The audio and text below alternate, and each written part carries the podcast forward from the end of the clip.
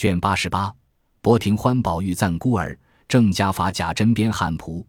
却说惜春正在那里揣摩棋谱，忽听院内有人叫彩屏，不是别人，却是鸳鸯的声。彩屏出去，同着鸳鸯进来。那鸳鸯却带着一个小丫头，提了一个小黄卷包。惜春笑问道：“什么事？”鸳鸯道：“老太太因明年八十一岁，是个暗九，许下一场九昼夜的功德，发心要写三千六百五十零一部《金刚经》。这一发出，外面人写了。但是俗说《金刚经》就像那道家的符壳，《心经》才算是符胆。故此，《金刚经》内必要插着《心经》。”更有功德，老太太因心经是更要紧的，观自在又是女菩萨，所以要几个亲丁奶奶姑娘们写上三百六十五部，如此又虔诚又洁净。咱们家中除了二奶奶头一宗，她当家没有空；两宗她也写不上来，其余会写字的，不论写的多少，连东府甄大奶奶姨娘们都分了去。本家里头自不用说。惜春听了，点头道：“别的我做不来，若要写经，我最信心的。你搁下，喝茶吧。”鸳鸯才将的小包搁在桌上，同惜春坐下。彩萍倒了一盅茶来。惜春笑问道：“你写不写？”鸳鸯道：“姑娘又说笑话了。那几年还好，这三四年来，姑娘见我还拿了拿笔儿吗？”惜春道：“这却是有功德的。”鸳鸯道。我也有一件事，向来服侍老太太安歇后，自己念上米佛，已经念了三年多了。我把这个米收好，等老太太做功德的时候，我将它衬在里头供佛施食，也是我一点诚心。惜春道：“这样说来，老太太做了观音，你就是龙女了。”鸳鸯道：“那里跟得上这个份儿？却是除了老太太，别的也服侍不来，不晓得前世什么缘分。”说着要走，叫小丫头把小绢包打开，拿出来道：“这素纸一扎，是写心经的。”又拿起一子藏香，道：“这是叫写经时点着写的。”惜春都应了。鸳鸯遂辞了出来，同小丫头来至贾母房中，回了一遍，看见贾母与李纨打双路，鸳鸯旁边瞧着。李纨的头子好，支下去，把老太太的锤打下了好几个去。鸳鸯抿着嘴笑。忽见宝玉进来，手中提了两个细篾丝的小笼子，笼内有几个蝈蝈，说道：“我听说老太太夜里睡不着，我给老太太留下解解闷。”贾母笑道：“你别瞅着你老子不在家，你只管淘气。”宝玉笑道：“我没有淘气。”贾母道：“你没淘气，不在学房里念书，为什么又弄这个东西呢？”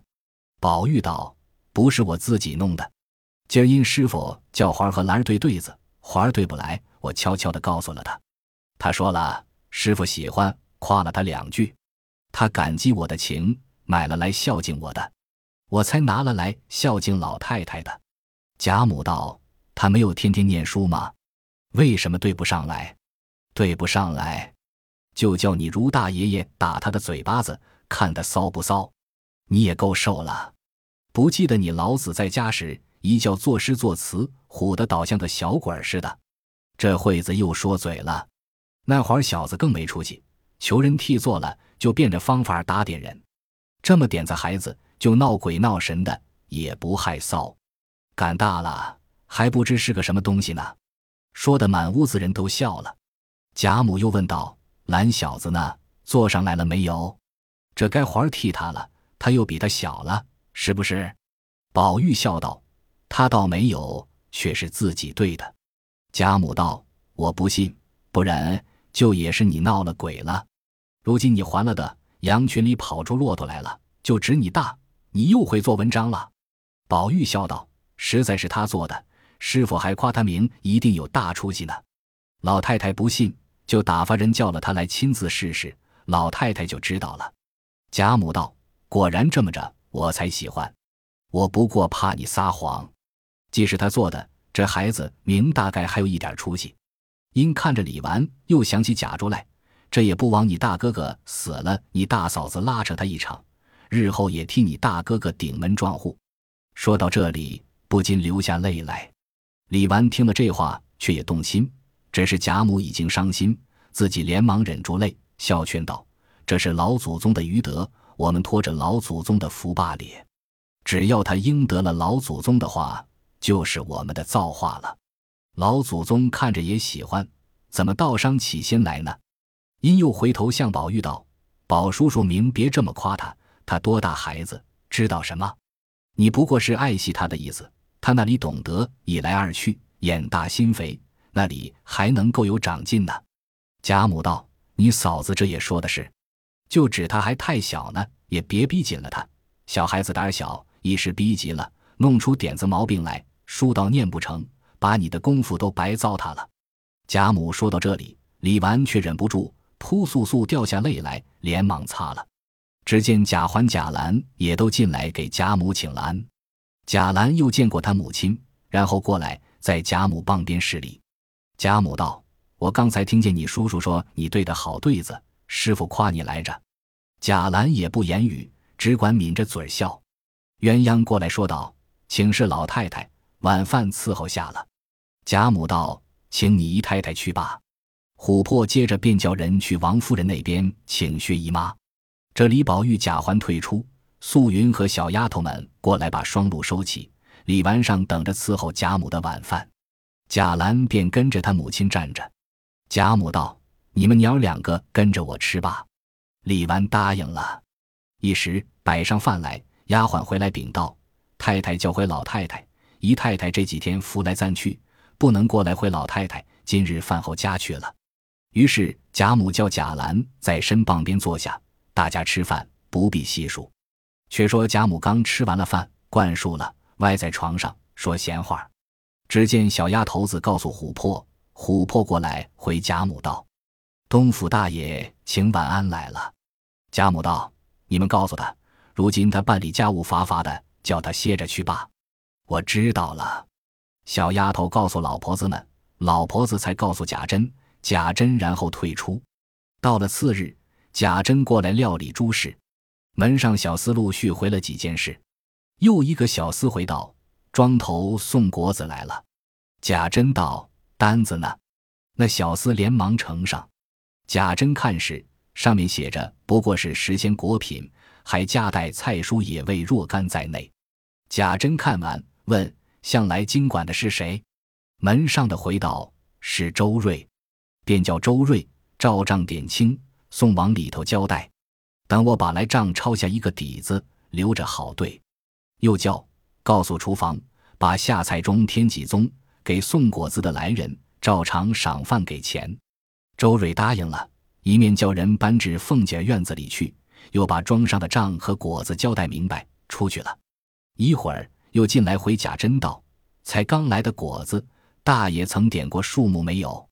贾珍道：“我那里有功夫点这个呢，给了你账，你照账点就是了。”周瑞道：“小的增点过，也没有少，也不能多出来。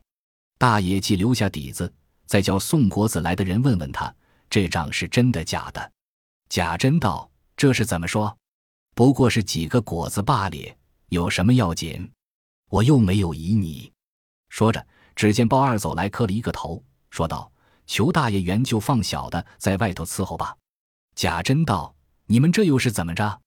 包二道：“奴才在这里又说不上话来。”贾珍道：“谁叫你说话？”包二道：“何苦来在这里做眼睛珠？”周瑞接口道：“奴才在这里经管地租庄子，银钱出入，每年也有三五十万来往。老爷太太奶奶们从没有说过话的，何况这些零星东西？若照包二说起来。”爷们家里的田地房产都被奴才们弄完了。贾珍想到，必是鲍二在这里拌嘴，不如叫他出去。因向鲍二说道：“快滚吧！”又告诉周瑞说：“你也不用说了，你干你的事吧。”二人各自散了。贾珍正在厢房里歇着，听见门上闹得翻江搅海，叫人去查问。回来说道：“鲍二和周瑞的干儿子打架。”贾珍道：“周瑞的干儿子是谁？”门上的回道：“他叫何三，本来是个没味儿的，天天在家里喝酒闹事，常来门上坐着。听见鲍二和周瑞拌嘴，他就插在里头。”贾珍道：“这却可恶，把鲍二和那个什么何几给我一块捆起来。”周瑞呢？门上的回道：“打架时他先走了。”贾珍道：“给我拿了来。”这还了得了！众人答应了。正嚷着，贾琏也回来了。贾珍便告诉了一遍。贾琏道：“这还了得！”又添了人去拿周瑞。周瑞知道躲不过，也找到了。贾珍便叫：“都捆上。”贾琏便向周瑞道：“你们前头的话也不要紧，大爷说开了狠事了。为什么外头又打架？你们打架已经使不得，又弄个野杂种什么和三来闹？你不压服压服他们，倒竟走了，就把周瑞踢了几脚。”贾珍道：“单打周瑞不中用，喝命人把鲍二和何三个人打了五十鞭子，撵了出去，方和贾琏两个商量正事。”下人背地里便生出许多议论来，也有说贾珍护短的，也有说不会调停的，也有说他本不是好人。前尤家姐妹弄出许多丑事来，那鲍二不是他调停着二爷叫了来的吗？这会子又嫌鲍二不济事，必是鲍二的女人服侍不到了。人多嘴杂，纷纷不依。却说贾政自从在工部掌印，家人中既有发财的。那贾云听见了。也要插手弄一点事儿，便在外头说了几个工头，讲了成数，便买了些实心绣货，要走凤姐门子。凤姐正在房中，听见丫头们说大爷二爷都生了气，在外头对打人呢。凤姐听了，不知何故，正要叫人去问问，只见贾琏已进来了，把外面的事告诉了一遍。凤姐道：“事情虽不要紧，但这风俗儿断不可长。此刻还算咱们家里正旺的时候。”他们就敢打架，以后小辈儿们当了家，他们越发难制服了。前年我在东府里亲眼见过焦大吃的烂醉，躺在台阶子底下骂人，不管上上下下一混汤子的混骂。他虽是有过功的人，倒抵主子奴才的名分，也要存点体统才好。甄大奶奶不是我说，是个老石头，个个人都叫他养得无法无天的，如今又弄出一个什么豹二。我还听见是你和甄大爷得用的人，为什么今儿又打他呢？贾琏听了这话刺心，便觉讪讪的，拿话来支开，借有事说着就走了。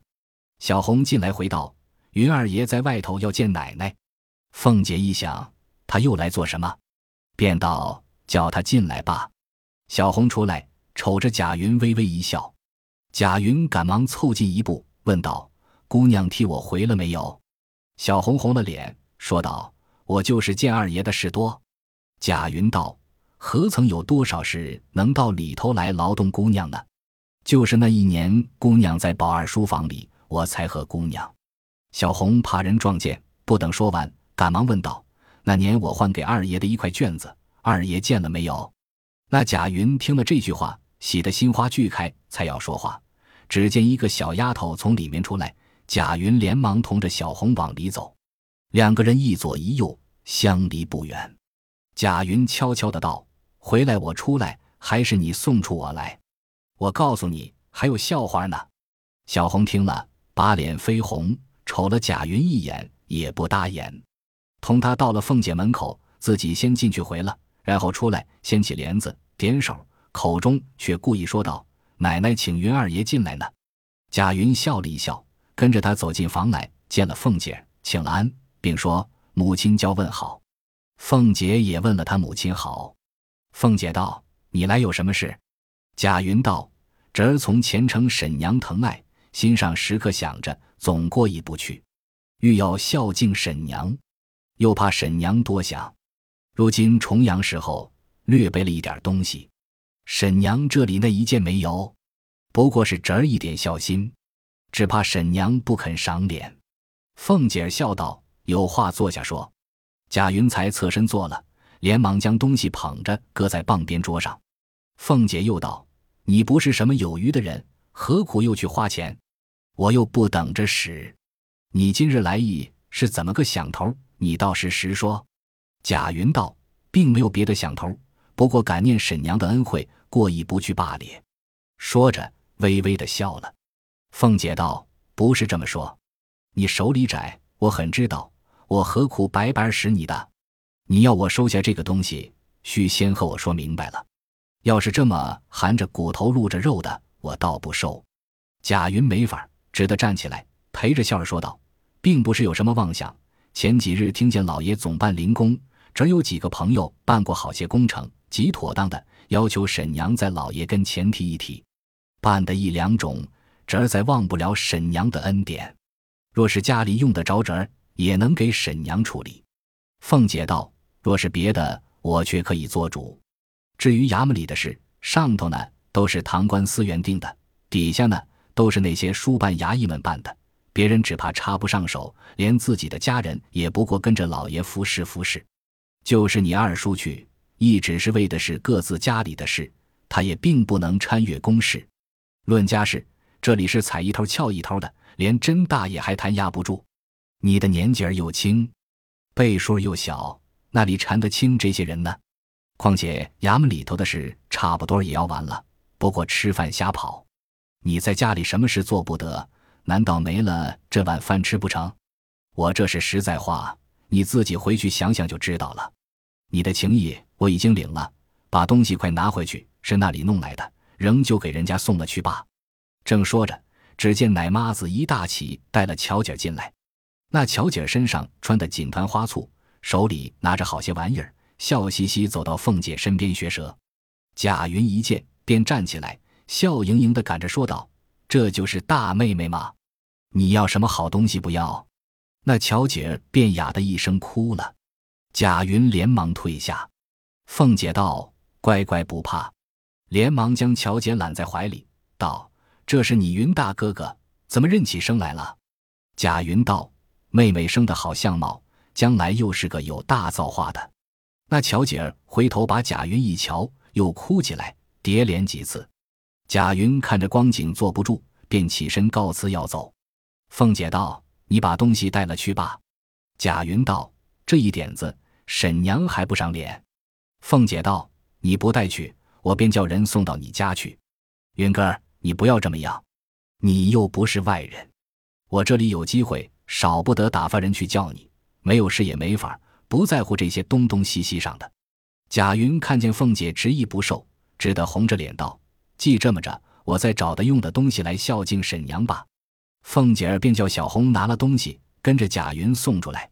贾云走着，一面心中想到：人说二奶奶厉害，果然厉害，一点儿都不漏缝，真正斩钉截铁，怪不得没有后事。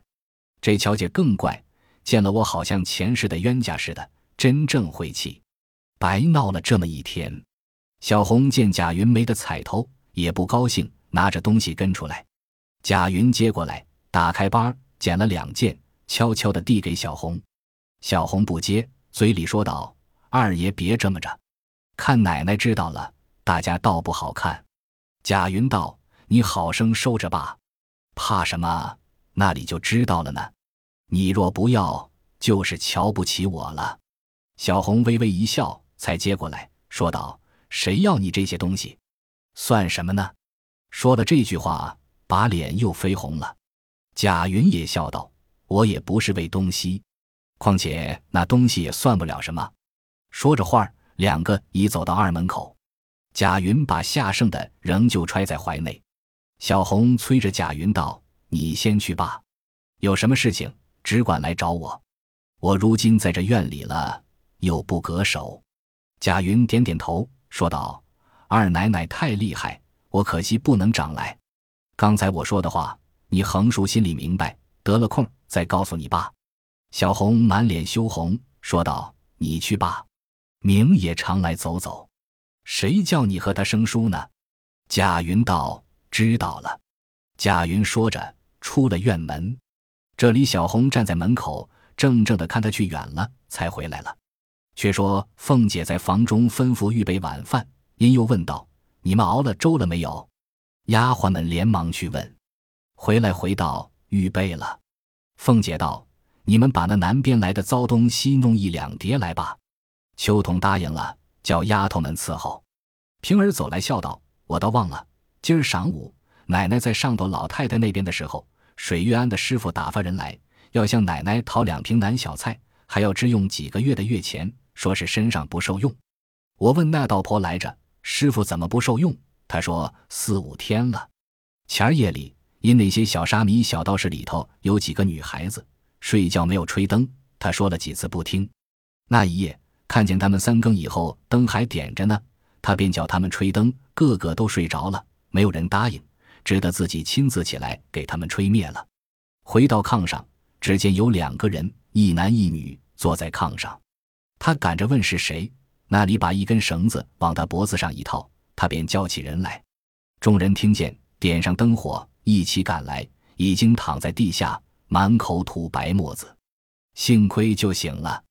此时还不能吃东西，所以叫来寻些小菜的。我因奶奶不在房中，不便给他。我说奶奶此时没有空，在上头呢，回来告诉，便打发他回去了。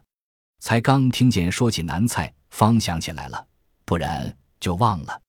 凤姐听了，呆了一呆，说道：“南菜不是还有呢，叫人送下去就是了。那银子过一天叫秦哥来领就是了。”又见小红进来，回道。才刚二爷差人来说是今晚城外有事，不能回来，先通知一声。凤姐道：“是了。”说着，只听见小丫头从后面喘吁吁的嚷着，直跑到院子里来。外面平儿接着还有几个丫头们咕咕唧唧的说话。凤姐道：“你们说什么呢？”平儿道：“小丫头子有些胆怯，说鬼话。”凤姐说：“那一个小丫头进来。”问道：“什么鬼话？”那丫头道：“我才刚到后边去叫打杂的天梅，只听得三间空屋子里哗啦哗啦的响，我还倒是猫耗子，又听得哎的一声，像个人出气儿的似的，我害怕，就跑回来了。”凤姐骂道：“胡说！我这里断不兴说神说鬼，我从来不信这些个话，快滚出去吧！”那小丫头出去了。凤姐便叫彩明将一天零碎日用账对过一遍，时已将近二更，大家又歇了一回，略说些闲话，遂叫个人安歇去罢。凤姐也睡下了。将近三更，凤姐似睡不睡，觉得身上寒毛一炸，自己惊醒了，越躺着越发起身来，因叫平儿、秋桐过来作伴。二人也不解何意。那秋桐本来不顺凤姐，后来贾琏因尤二姐之事，不大爱惜她了。凤姐又笼络她，如今倒也安静，只是心里比平儿差多了。外面晴儿，今见凤姐不受用，只得端上茶来。凤姐喝了一口，道：“难为你，睡去吧，只留平儿在这里就够了。”秋桐却要献亲儿，因说道：“奶奶睡不着，倒是我们两个轮流坐坐也使得。”凤姐一面说，一面睡着了。平儿、秋桐看见凤姐已睡，只听得远远的鸡声的叫了。二人方都穿着衣服，略躺了一躺，就天亮了，连忙起来服侍凤姐梳洗。凤姐因夜中之事，心神恍惚不宁，只是一味要强，仍然扎睁起来，正坐着纳闷，忽听个小丫头子在院里问道：“平姑娘在屋里吗？”平儿答应了一声。那小丫头掀起帘子进来，却是王夫人打发过来来找贾琏，说外头有人回要紧的官事。老爷才出了门，太太叫快请二爷过去呢。凤姐听见，唬了一跳，未知何事，下回分解。本集播放完毕，感谢您的收听，喜欢请订阅加关注，主页有更多精彩内容。